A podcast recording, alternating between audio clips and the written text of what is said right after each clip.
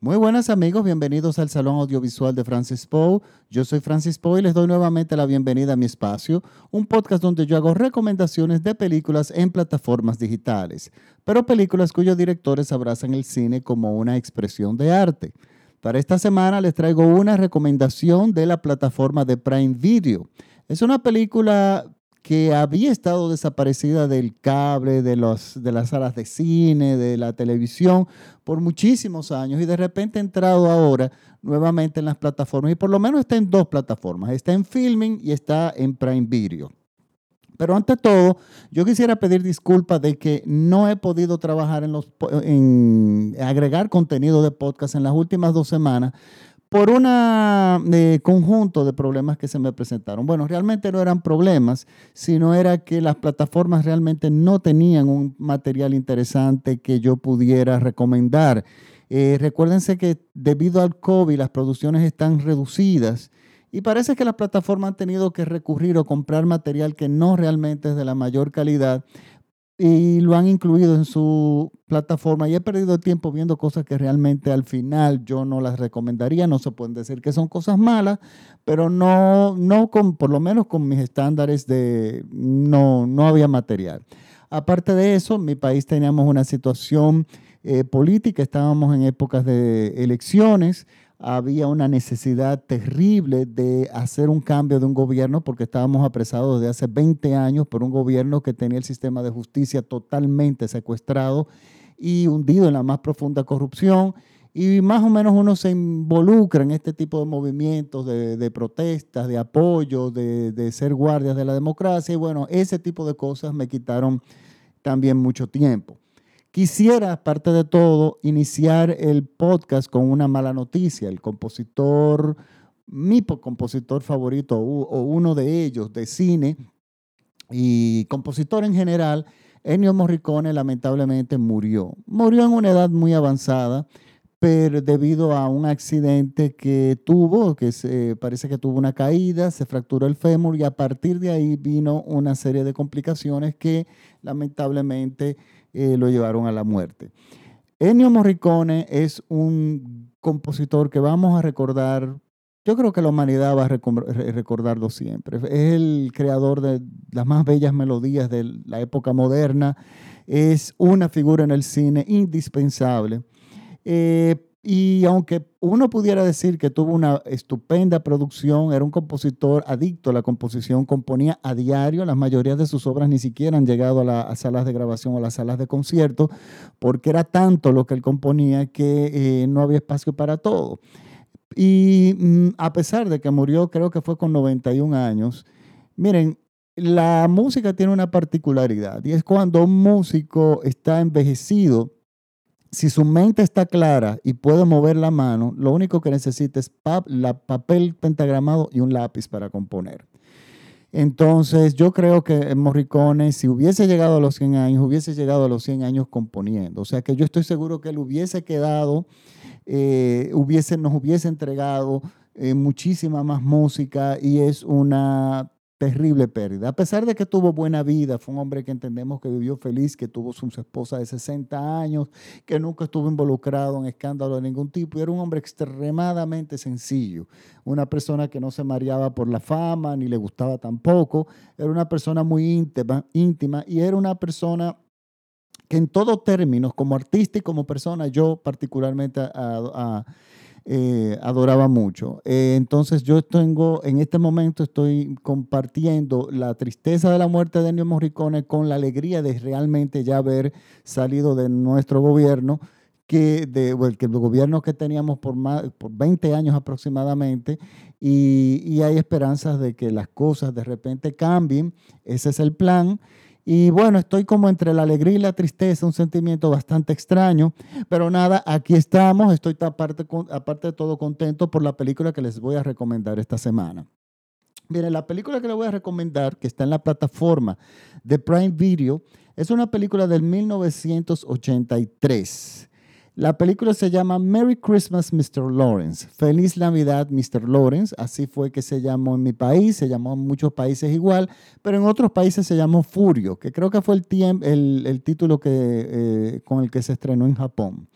La película está dirigida por Nagisa Oshima. Nagisa Oshima, yo diría que después de, de Akira Kurosawa, es el director eh, japonés con más fama internacional y que ha sido más aplaudido.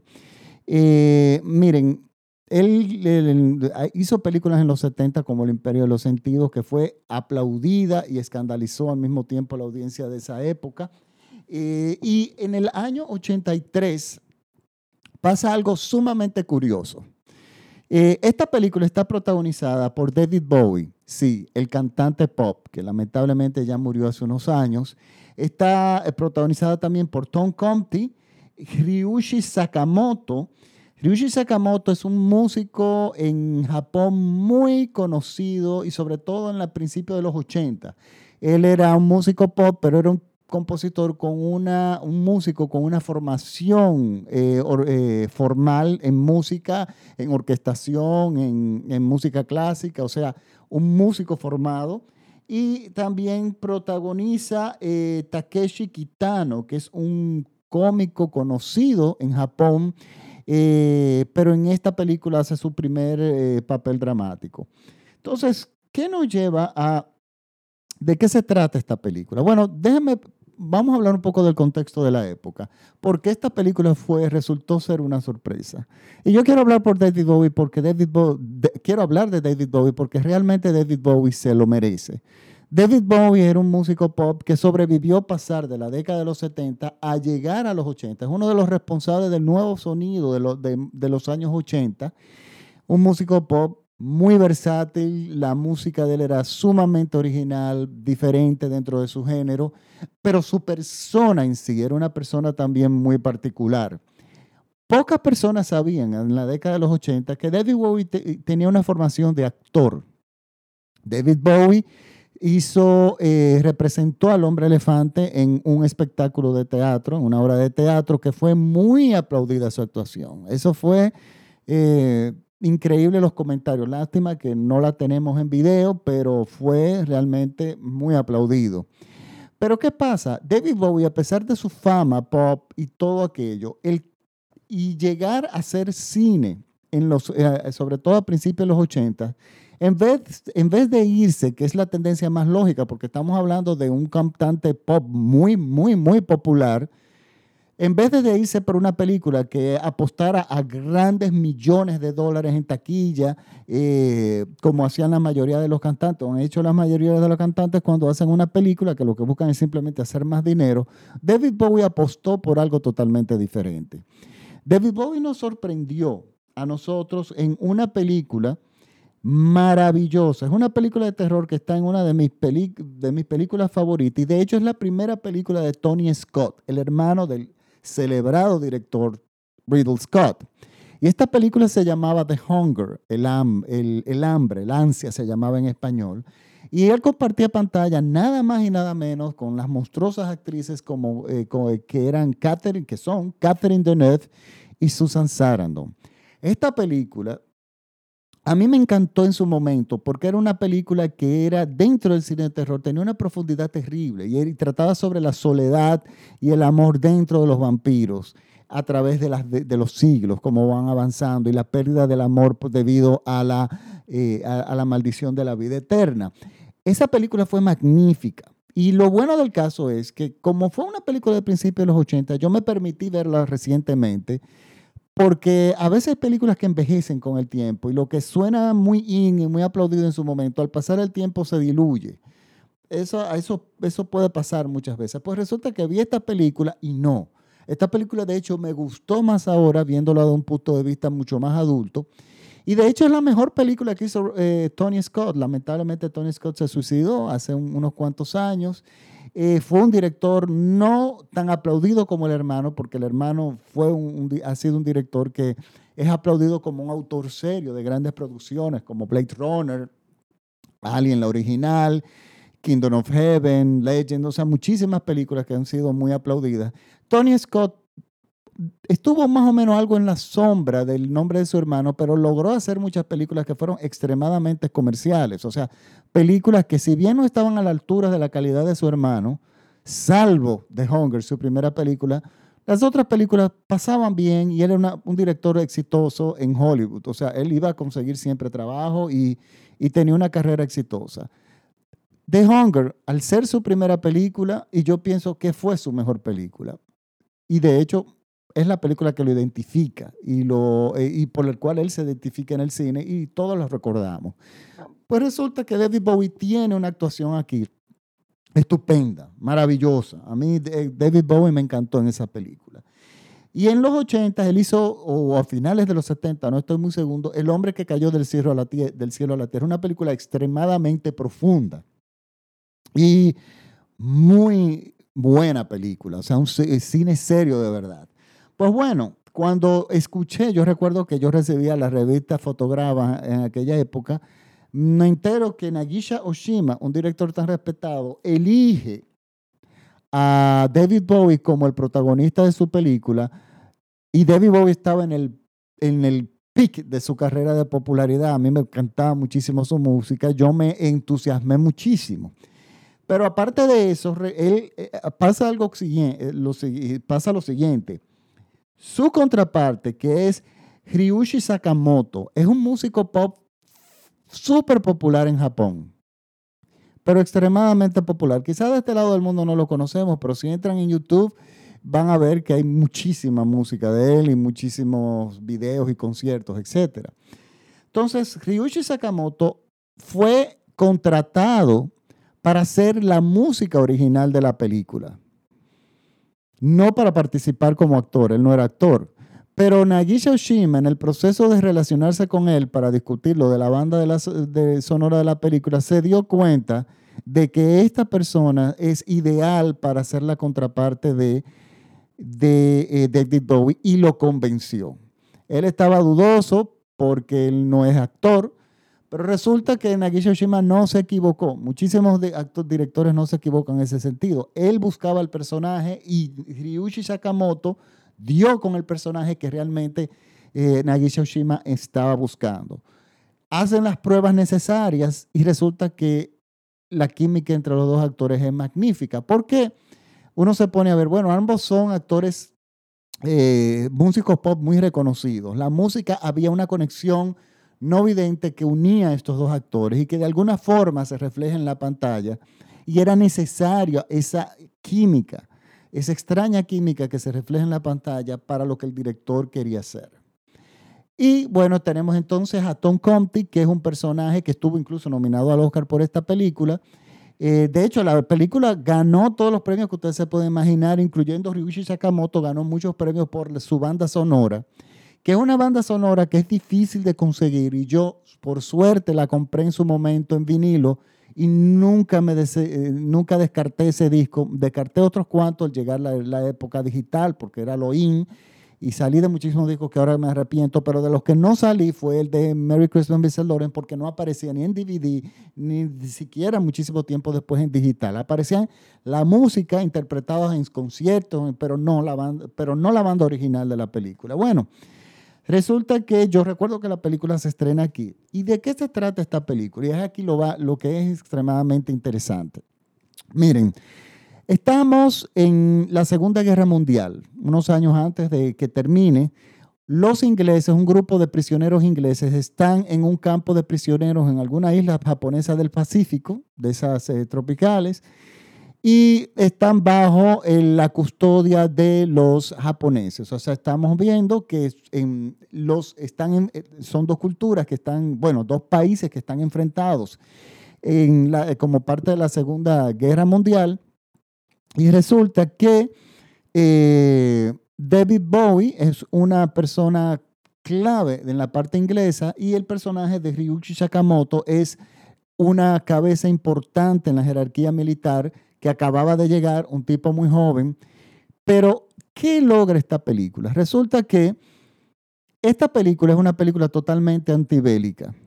Pero miren, si a mí me preguntan cuál es una de las películas que toca la temática LGTB, que a mí me gusta más, yo diría que esta, esta está a la cabeza junto con Muerte en Venecia.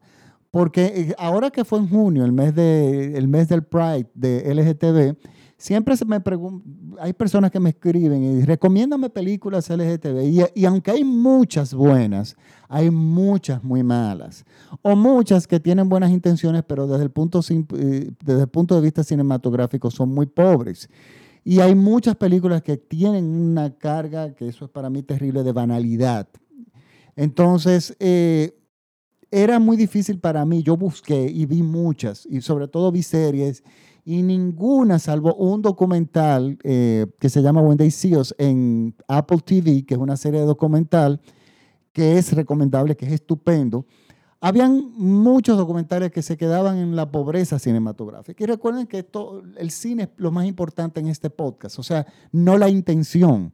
Tú puedes tener toda la mejor intención del mundo y hacer una película que te hable de los derechos humanos, de, la, de sociales y estupendos, o sea, su punto de vista moral y ético, pero resulta que la carga cinematográfica es mala. O tú puedes tener la película como Los Demonios de Ken Russell, que es la película más irreverente que existe en cuanto a la, a la iglesia, y resulta que lamentablemente o afortunadamente por su realización cinematográfica es una película mucho más importante. Por lo tanto, yo tuve que escarbar, escarbar mucho para encontrar realmente una película buena. Y resulta que esta, aunque la temática nos dice, pero ¿de qué tiene que ver esto? Miren, tenemos a los, en esta película tenemos de prisioneros a los ingleses y tenemos como los opresores, en este caso, a los japoneses. Y la película primero trata un choque de cultura monstruoso, de dos culturas que te la demuestran muy intransigentes, culturas muy cerradas, culturas muy orgullosas cada una, en puntos totalmente opuestos. Y sobre todo que su manifestación emotiva, casi o, de comunicación, prácticamente para todo está vinculada a la violencia. La violencia es el protagonismo en los japoneses y hasta cierto punto de los... Y, bueno, la violencia en, de los japoneses y los ingleses en su arrogancia. Entonces, estos dos mundos pesados, intransigentes, culturas muy pesadas, tradicionales, abrazadas a valores de honor que hoy lo, hasta cierto punto nos los encontramos ridículos, chocan. Entonces, ¿qué pasa? Hay un personaje que es Tom Compty, que el personaje interpretado por Tom Compty, que es del lado inglés, pero que habla japonés y conoce bastante bien la cultura inglesa, es la persona que tiene más o menos la lucha y trata de ser un ente eh, de equilibrio entre eh, las dos culturas dentro de este campo de prisioneros. Él apela a la sensatez de ambos lados, pero evidentemente fracasa mucho, pero es la persona indispensable porque domina el idioma. Pero, ¿qué es la otra historia que se va narrando, que poco a poco se va desvelando? En, esta, en este contexto de dos culturas que chocan, totalmente intransigentes, totalmente cerradas, llenas de orgullo, un sentimiento que no es violencia, que es un sentimiento de atracción y de fascinación, se va revelando sin que absolutamente nadie, salvo el espectador, si sabe dónde mirar, se da cuenta de que está surgiendo entre la, la, figura principal de, de, eh, de, jerarquía del lado japonés ante la figura, una de las figuras principales, que es David Bowie, del lado inglés. Pero ¿qué pasa? David Bowie descubre, sin que nadie se dé cuenta, percibe esa debilidad entre el, del otro lado, de la, o sea, del lado de los japoneses, por, y decide utilizarlo a su favor. Señores, la película es maravillosa. Y uno, y hay flashbacks que de repente uno dice, pero ¿cuál es el sentido del flashback? Esta película merece dos visiones, a veces hasta tres, porque eh, tiene una profundidad que es una historia la que se cuenta y otra cosa la que nosotros, por medio de la cámara, de los primeros planos, de ciertos detalles que hacen que la película se convierta en una realmente maravilla. Miren, yo le puedo hablar de, de ciertos detalles, y esto no es spoilers, yo no lo considero spoiler.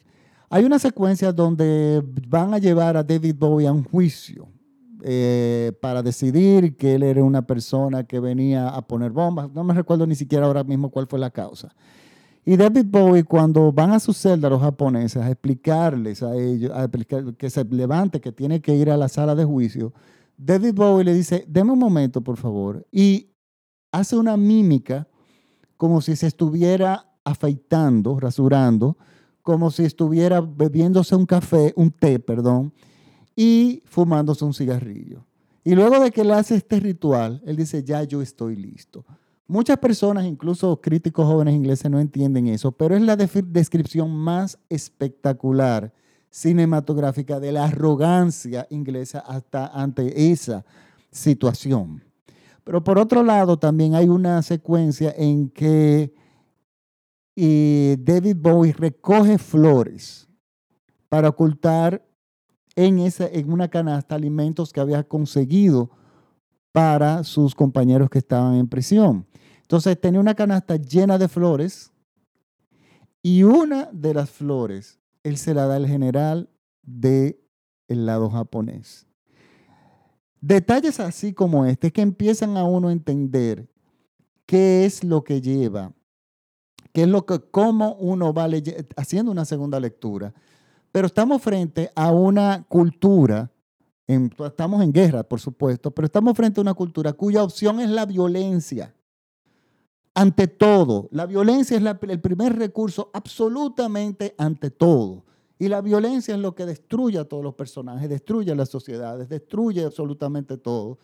Eh, y, esto hace que esta película sea un himno, a la anti, un himno antibélico, yo diría, que realmente es indispensable que yo creo que nosotros la veamos. Claro, es una película que hay que ponerle atención. Usted no puede estar haciendo más nada. Apague el celular y vea esta magnífica. Señores, David Bowie tiene una actuación aquí formidable. Ahora todavía que ya yo veo esta película con ojos adultos, yo todavía lo admiro más. Lástima que él no hizo más cine él hizo simplemente un grupo de películas, pero todas ellas a mí me gustaron, todas ellas fueron fantásticas. Eh, incluso las películas como eh, Laberinto, él trabajó ahí, eh, Absolutely Beginners, yo creo que él trabajó ahí. Todas sus películas eran buenas, hasta las menos buenas eran sumamente interesantes. Era un, un artista que apelaba a esto. Nagisa Shima demostró en esa película que fue el gran director que siempre fue Ah, ah, ah, bueno, terriblemente murió ya a principios, creo que fue del 2000. Digo, ya era una persona de edad avanzada, pero me gusta que podamos ver esta película que tenía años, le estoy diciendo, esta película tenía más de 20 o 25 años que no se veía en las salas de cine, ni siquiera en las plataformas digitales. De hecho, cuando se presentaba, hacía, era presentada por una cinemateca que lo hacía de forma independiente, porque las cinematecas y los centros de culto del cine siempre, absolutamente siempre apoyaron esta película. Bueno, es mi eh, recomendación para esta semana. Yo realmente les pido disculpas porque había, eh, como le había dicho, ya había faltado, había faltado a, unos, a los podcasts anteriores, pero ya estoy de vuelta. Y por favor, si les gustan mis podcasts, compártanlos. Recuerdan, recuerden que este podcast se escucha en todo México vía radiola.com.mx. Muchas gracias a mis amigos de Radiola por ser pacientes eh, por mi falta de podcast en estas últimas dos semanas. Pero bueno, ya estamos aquí y muchísimas gracias por la sintonía. Nos vemos esta próxima semana con otra recomendación en las plataformas digitales. Muchísimas gracias por seguirme y un fuerte abrazo.